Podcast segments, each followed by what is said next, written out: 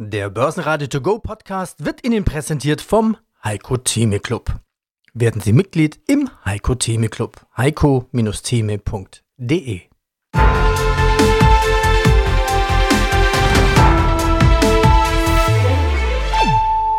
Börsenradio Network AG Marktbericht Hallo aus dem Börsenradiostudio. Mein Name ist Peter Heinrich. Ich werde heute von meinem Kollegen Andreas Groß begleitet. Heiko Thieme Club. Heute aus dem Börsenradiostudio mit Peter Heinrich. Der Heiko Thieme Club. Und nun wieder Politik, Wirtschaft und Börse. Heiko Thieme, globaler Anlagestratege. Starten wir mit der Börsenzusammenfassung. Heiko Thieme Club, Dienstag, 22. August 2023. Ja, wo stehen wir denn an den Börsen in dieser Woche? Wir hatten eine kleine Trendwende an den US-Börsen gestern Abend gesehen. Noch passt die Entwicklung im DAX zum saisonalen typischen Jahresverlauf. Ein Minus von gut 6% im Monat August ist deshalb weder überraschend noch besorgniserregend. Allerdings hoffen die Anleger, dass sich die Schwäche nicht weiter fortsetzt und in eine stärkere Korrektur übergeht. In dieser Woche gilt es für die Börsen zwei Events auf dem Schirm zu haben. Einmal die Quartalszahlen von Nvidia am Mittwochabend, einem der Börsenlieblinge der vergangenen Monate, und am Donnerstag und Freitag die Rede von Jerome Powell in Jackson Hole beim jährlichen Fed-Symposium der Notenbanken. Kleiner Rückblick.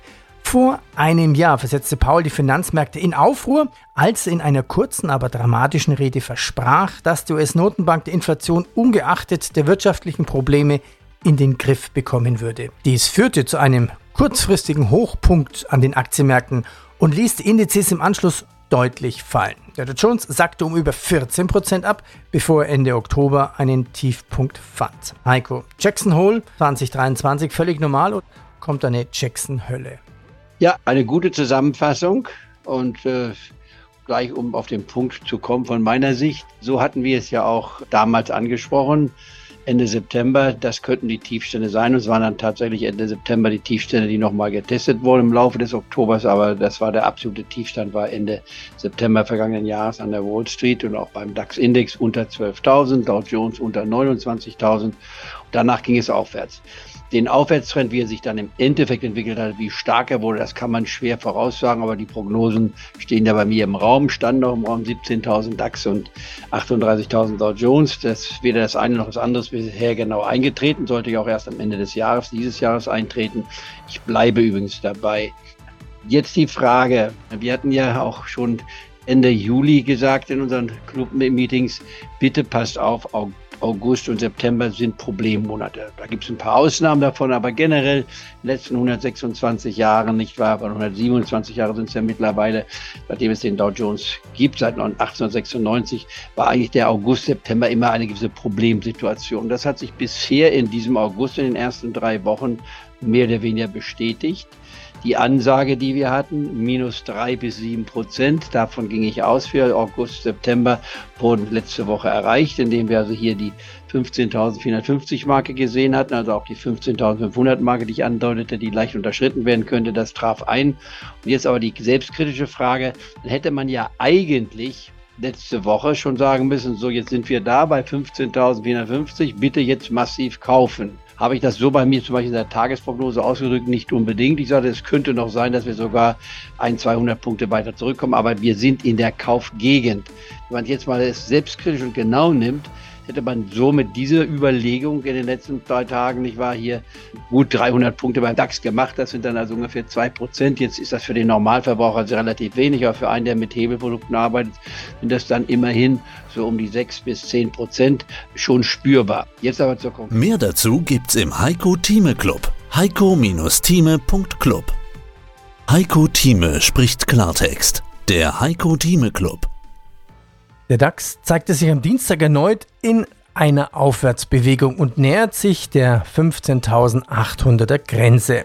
Nach den Rücksetzern der letzten Woche hat der Leitindex bereits am zweiten Tag in Folge zugelegt und schließt mit einem Plus von 0,7% mit 15.706 Punkten.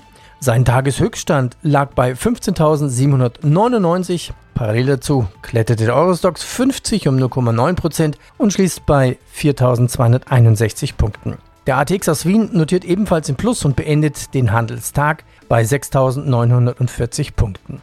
was einem Anstieg von 0,7 Prozent entspricht. Mein Name ist Frank Benz, Vorstand der Benz AG, Partner für Vermögen. Frank, der Immobilienmarkt in China macht Sachen, wieder einmal Sachen. Was ist denn da eigentlich jetzt genau los? Ja, wir hatten vor zwei Jahren schon im chinesischen Immobilienmarkt eine größere Liquiditätsproblematik von einem sehr großen Anbieter. Das wurde dann sage ich jetzt mal vorsichtig, nach chinesischem Gutdünken so gelöst, dass man irgendwann nichts mehr davon mitbekommen hat. Wir wissen also am Ende des Tages nicht genau, wie dramatisch die Situation war. Und jetzt wurde jüngst die Tage eine zweite große Gesellschaft, nämlich die Country Garden, einer der großen Immobilienplayer, hat am Markt aufhorchen lassen, weil vor circa zwei Wochen die ersten ausstehenden Anleihen auf dem einheimischen, also im chinesischen Festland als auch in Amerika plötzlich nicht mehr gehandelt wurden, beziehungsweise Gerüchte aufkamen, dass die Schulden nicht mehr bedient werden wollen, sollen oder können. Problem war natürlich eine aufkommende Immobilienkrise. Das heißt, es wurden einfach nach dem heutigen Stand, was man mitbekommen hat oder was kommuniziert wurde, zu wenig Immobilien zwar gebaut, genügend, aber keine mehr verkauft. Das heißt, die Chinesen im Nachgang auch zu Covid und der Strategie ihrer Regierung dazu haben momentan noch nicht das Vertrauen Geld wieder in den Markt zu bringen oder sich vor allem mit langlebigen Gütern zu versorgen und somit Immobilien zu kaufen. Wie wird denn das gelöst werden? Also der Immobiliensektor in China ist ja nun nicht so klein, macht ja offensichtlich ein Viertel des Bruttoinlandsproduktes aus. Wird die Regierung aushelfen, wieder aushelfen?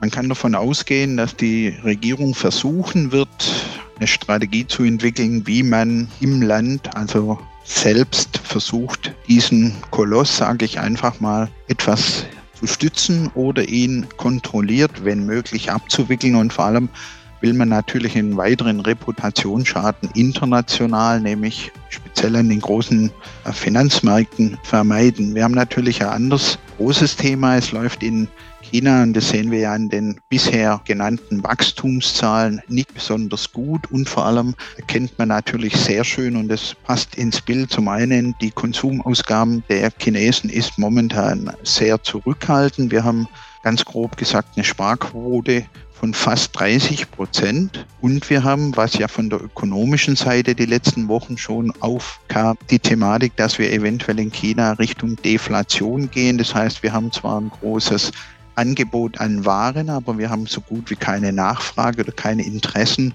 an diesen Waren. Ich habe letztens die Tage noch gelesen, anscheinend soll es in China schon einen Immobilienbesitz in Höhe von 90 Prozent bei der Bevölkerung geben. Muss man sich natürlich dann auch noch fragen, wer sollte warum eine Immobilie kaufen, wenn schon 90 Prozent eine besitzen. Das heißt, daraus abgeleitet müsste sich ja ergeben, dass ich nur noch eine Immobilie oder mehrheitlich eine Immobilie kaufe, weil ich sie als Kapitalanlage respektive als Instrument sehe, mein Geld arbeiten zu lassen im Vergleich zu Aktien, zu Anleihen oder zu ähnlich. Gleichzeitig muss man natürlich auch sehen, und das war der erste Schritt, den die Regierung wahrscheinlich über die zentrale Notenbank eingeleitet hat. Die hatte letzte Woche begonnen, die Zinsen zu senken die momentan in einigen Fällen bei ungefähr 10 Prozent sind. Bisher wurden aber diese Zinssenkungen nicht im großen Stil am Markt durch die Geschäftsbanken weitergegeben, sondern die versuchen noch ein bisschen, so wie sich das momentan herausstellt, anhand der Masche zu verdienen und werden es erst zeitversetzt an die Hypothekenzahlenden oder Kunden eventuell weitergeben. Und ich denke, das ist eine ganz gefährliche Geschichte, wenn eine Branche noch versucht, aus diesem Malheur noch ein bisschen länger Kapital zu schlagen, obwohl das Vertrauen beim Investor oder beim Anleger oder beim Konsument schon wahrscheinlich stark zerstört ist. Einen auffallenden Aufschwung zeigt die Vonovia-Aktie, die gestern noch als Tagesverlierer galt und heute den DAX anführt. Marktbeobachter erkennen hierbei eine Branchenerholung. Im Zuge dessen steigen auch Technologiewerte, wobei Infineon und SAP mit einem Plus von über 2% besonders hervorstechen. Neues aus der Luftfahrtbranche. Lufthansa setzt bei der Planung von Geschäftsreisen auf künstliche Intelligenz.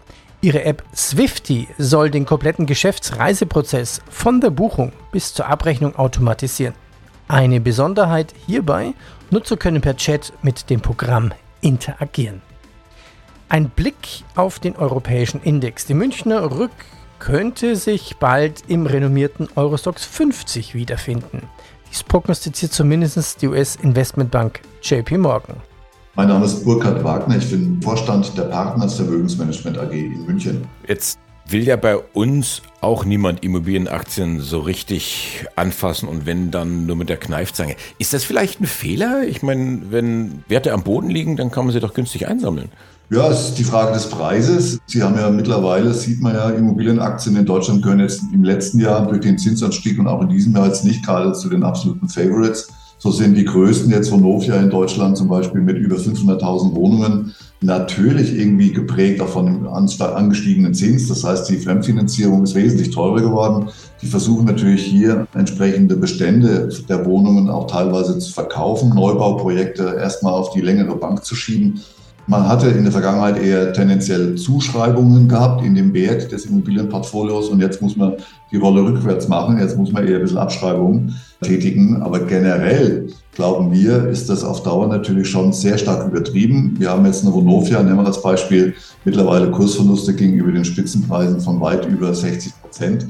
Da ist schon viel Negatives mit eingepreist. Sollte also wirklich einmal die Konjunktur in Deutschland nicht dramatisch leiden und gleichzeitig die Zinsen auch wieder runterkommen, das Zinsniveau, dann, soll, dann, dann wollen wieder ein paar Elefanten durch ein Nadelöhr und dann kann es sehr schnell natürlich zu überdurchschnittlichen Kursgewinnen führen. Hm. Also das heißt, Risiken auf der anderen Seite, Chancen natürlich auch auf den anderen Seiten. Welche Chancen stecken denn da drin für Anleger? Naja, dass man sich an einem, zum Beispiel an einem Immobilienportfolio entsprechend ordentlich mit beteiligen kann. Es gibt auch, wie gesagt, kritische Kommentare bei geschlossenen oder bei offenen Immobilienfonds. Da ist es eher noch ein bisschen schwieriger, weil da natürlich eine gewisse zeitversetzte Bewertungsmöglichkeit hier noch zusätzlich hinzukommt. Aber man sieht auch bei den Börsenpreisen, die also von den Immobilienfonds die entsprechend an den Börsen gehandelt werden, dass hier der Markt schon davon ausgeht, dass auch hier Abschreibungen entstehen werden. Und hier kommt es aber immer darauf an, wie natürlich solche Immobilienfonds auch fremdfinanziert sind. Also ich kenne auch Immobilienfonds, die hier in München investieren, die ungefähr 20-prozentige Fremdkapitalquote haben. Das ist also ein relativ sauberer Mix von Eigenkapital, Fremdkapital, sodass der Druck eigentlich bei dem gestiegenen Zinsniveau jetzt nicht so riesig sein dürfte. Wir glauben auch nicht, dass auf Dauer diese ich sagen, eine Manie hin zu, oh, jetzt kommt die große absolute Immobilien-Bess und jetzt gehen die Kurse, die Preise gehen jetzt zehn Jahre lang runter auf ein Crash-Niveau. Diese Meinung teilen wir nicht. Wir werden sicher noch auf der Zinsseite hier noch Diskussionspotenzial haben. Da gibt es auch noch Möglichkeiten, dass Objekte an den Markt kommen, die einfach verkauft werden müssen, weil einfach die Refinanzierung für den entsprechenden Besitzer, für den Eigentümer nicht mehr finanzierbar erscheint. Also da kommt schon noch ein bisschen Druck auf, aber hier ist bereits viel in den Kursen der Immobilienaktien mit enthalten, muss man ganz klar sagen. Neuigkeiten von den Energiewerten. Einmal Nordex, der Windkraftanlagenhersteller, sichert sich den Großauftrag für den kanadischen Windpark 40 Mile und wird 49 Turbinen liefern. Mit einer Gesamtleistung von fast 280 Megawatt ist das Nordex größtes Projekt somit in Nordamerika. Und wir haben eine Aufsteigeraktie im S-DAX. SFC Energy, der Brennstoffzellenexperte, konnte in der ersten Jahreshälfte den Umsatz um 50% steigern und das operative Ergebnis mehr als verdoppeln. Mein Name ist Thomas Zimmermann, ich bin CEO bei Tim Invest und dort zuständig für den Tim Invest Europa Plus Fonds. Die Frage ist natürlich, ob vielleicht ein schwarzer Schwan kommt, kommt ja diesmal aus China, gebeutel von schlechten Nachrichten, insbesondere aus der Immobilienbranche. China sehe ich eigentlich von zwei Seiten. Klar, die, die Entwicklung ist negativ und überraschend negativ und eigentlich müsste das den DAX viel mehr treffen, als es zum Glück den DAX zurzeit trifft. Aber die wirtschaftlichen Probleme, die wir dort zurzeit sehen, hindert natürlich auch die dortige Regierung, den Konflikt um Taiwan weiter anzuschnüren. Und insofern von der geopolitischen Seite finde ich, hat sich sowohl der Konflikt in der Ukraine als auch in der Konflikte um Taiwan herum eher zurzeit beruhigt und ist eher so in den Hintergrund gekommen. Und das waren so die größten geopolitischen Swans, die wir hatten. Auf der wirtschaftlichen Seite sind die Unternehmensergebnisse ja weltweit noch gut, aber du hast recht, die Immobilienbranche weltweit ist angegriffen. Auch in den USA Gewerbeimmobilien, erst recht in Deutschland, bei uns Wir lesen es jeden Tag in den, in den Headlines. Und natürlich auch in China. Dort wackeln die ganz großen Riesen. Und für China ist der Immobilienmarkt das A und O. Und insofern muss man das weiter beobachten. Da könnte, könnte noch eine negative Überraschung kommen. Die Frage ist immer, wie weit kann das eigentlich Europa und am Ende den DAX, den Eurostock Stock 600 anstecken? Das weiß keiner so genau. Aber auf der Immobilienkreditseite lauern sicherlich Gefahren. Die sollte man aber nicht überbewerten. Ein Name, der in der Technologiebranche nicht unbekannt ist. ARM. Der Chipdesigner, dessen Technologie in den meisten Smartphones zu finden ist, hat seine Börsenpläne offiziell gemacht. Laut dem kürzlich veröffentlichten Börsenprospekt ist das Geschäft von ARM weiterhin sehr gewinnbringend.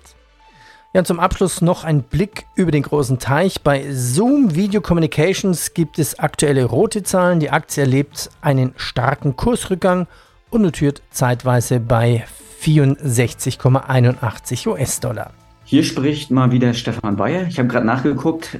Peter, das ist unser siebtes Interview oh. seit 2018. So wenn eine schöne, eine schöne Reihe schon zustande gekommen. Aber du bist eine der wenigen, die Bilanzen verstehen, oder? Ja, beruflich ist das natürlich notwendig gewesen, dass man Bilanzen lesen kann.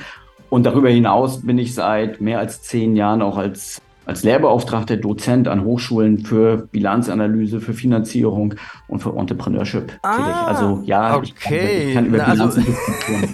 Wenn ich da mal eine Frage habe zu all diesen komischen Bilanzen, die ich nicht verstehe, dann rufe ich dich mal an. Okay.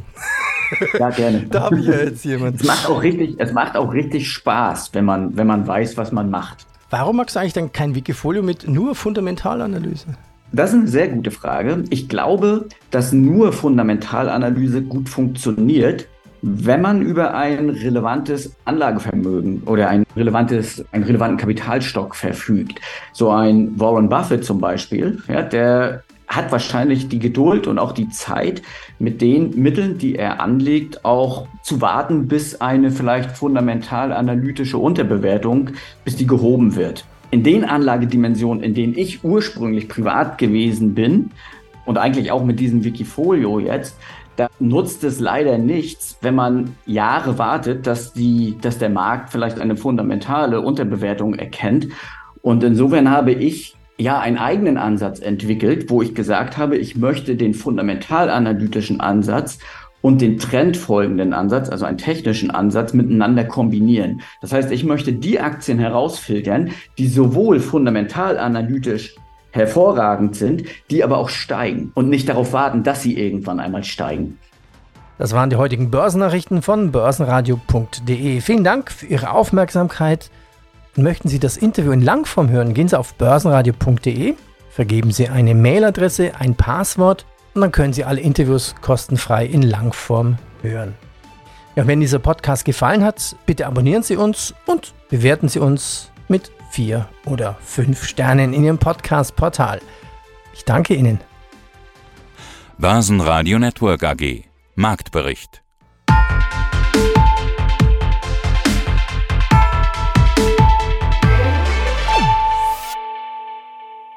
Das Börsenradio Nummer 1 Börsenradio Network AG.